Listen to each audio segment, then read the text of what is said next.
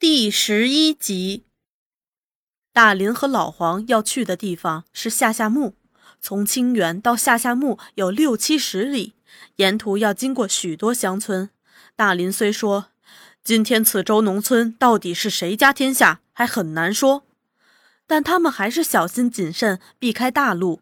此州农村发展极不平衡，有平原和山区之分，又有桥区和非桥区之分。一般来说，平原比山区好，而桥区又比非桥区富裕。但桥区与桥区之间也有差别，有富区与穷区的区别。富乡，特别是桥会多的，人口集中，新建筑物多，不少是红砖绿瓦的高楼大厦，有的还设有热电站，用电灯照明。穷乡大都是泥瓦土墙，无地或少地，以外出佣工为主。他们走过各种类型的村庄，最后横过次州公路，到了半山区。在半山区，他们所见的又是另一种景象。这儿村庄不是什么人多人少的问题，根本就荒无人烟。他们通过几个村庄遗迹，几乎全是残瓦断垣，不见一人。老黄问：“是不是已到了匪区了？”大林摇摇头：“还在边缘地界。”不过，那著名的青霞山已清晰在望。此山气势磅礴，钢峦起伏，连亘五个县界。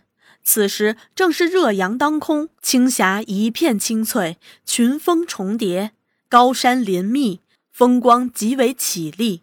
老黄拍手叫好：“可不正是理想的游击根据地呀！”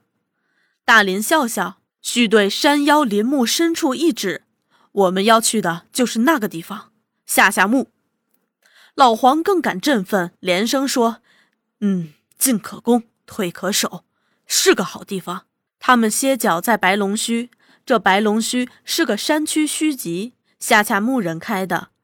因为开的有特色，远至次州大城的山货客商也来赶墟。下下木人每逢三六九，从山里把木炭、生熟草药、兽皮、红糖、猪。牛、鸡、鸭运出，而从外地来的客商也在这个时候把大米、盐巴、咸鱼、布匹、日用百货运进，互通有无，各取所需。双方称辩，因此需越开越大。他们走到离墟集五里外的松林口，就和一小队便衣武装人员碰上头。这些人大都认识大林，一见面就亲热地打招呼。对那装束奇特的老黄却不大放心，悄悄地问：“哎，你认识他？”大林只说声“自己人”，对方便放行了。大林边走边说：“当年开墟也很费一番周折，下下墓原没墟，买东西卖东西都要到上下墓去赶许天雄的青龙墟。许天雄欺他们山里人，又是弱房。”买东西提高价，买东西压低价，手下人还常常调戏年轻妇女。下下牧人深恶痛绝，又没办法。党组织在下夏墓建立后，有人提起这事儿，组织上叫大家去讨论。有人提要自己开墟，一讨论，几乎全乡都赞成。即使群众要求，组织上也有支持。虚极初开时，困难可真不少。许天雄的人闹事，外地客商不敢进来，看样子要垮了。组织上又叫大家想办法。老年人说开虚是个好主意，就是开不下去。人家许天雄有才有势，我们和他斗了几十年，还斗不过。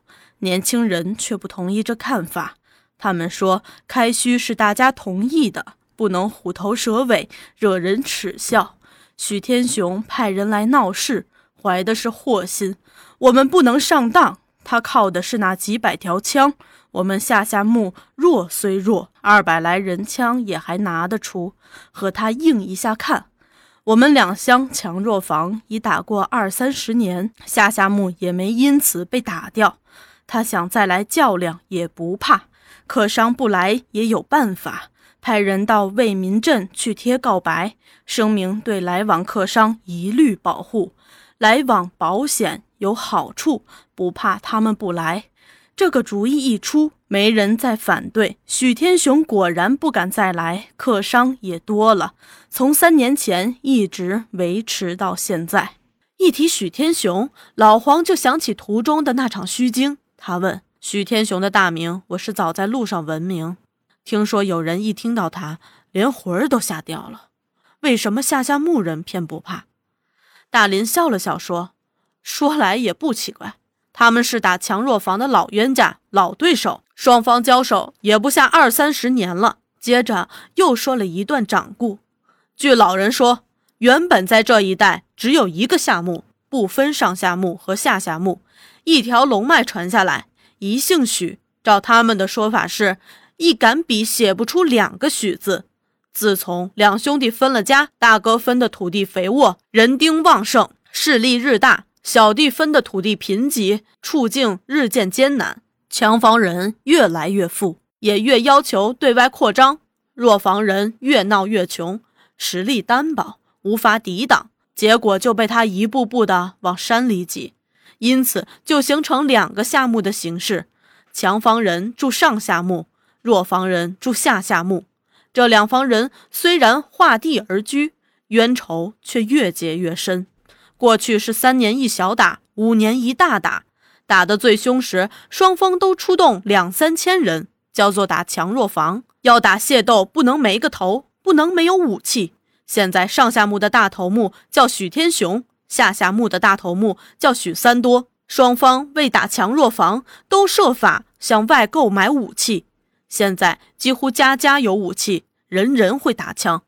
但是这两个乡，两个人物。走的道路却不同。许天雄凭天时，时局混乱，匪盗风起，官府无能为力。凭地利，背靠山恶林深的青霞山，面对刺河公路，进可攻，退可守。凭实力，有一支以宗亲为纽带的子弟兵，小股匪帮又闻风依附，因而造成许天雄煊赫声势，且以抢劫掠夺为生。而许三多却参加了共产党。还把下下木带动起来，现在已成为我党在农村工作中的重要据点。闲谈间，他们已不知不觉地进入白龙须。这白龙须设在青霞山脚，原是一片松林，经过一番整顿，已辟成三条垂直大街，以松木为柱，松针为盖，整齐地盖了不少虚棚。进口处有一松木搭成的大牌楼。上书“白龙须”三个大字，走进牌楼，有草屋一间，写着“白龙须管理处”。三条大街各有名称，那称为第一街的专供下下木摆卖土产，称为第二街的只供外来客商买卖。第三街鸡全是食品摊，各有特色。大林带着老黄走进牌楼，到达管理处，但见那儿有几个武装人员正在闲散地谈着。一见大林，都起身招呼。当大林问三多时，又都说三多哥在第三节。这时日头已经偏西，虚极也将近散，但街上还是十分喧闹。大林、老黄两人朝第三街走，不久，果见远远一人迎面而来。欢迎收听由乐一有声为您带来的红色经典《风雨同江》。如果您喜欢收听，可以订阅本专辑和关注乐一。希望在以后的日子里，乐一陪伴您走过更多休闲时光。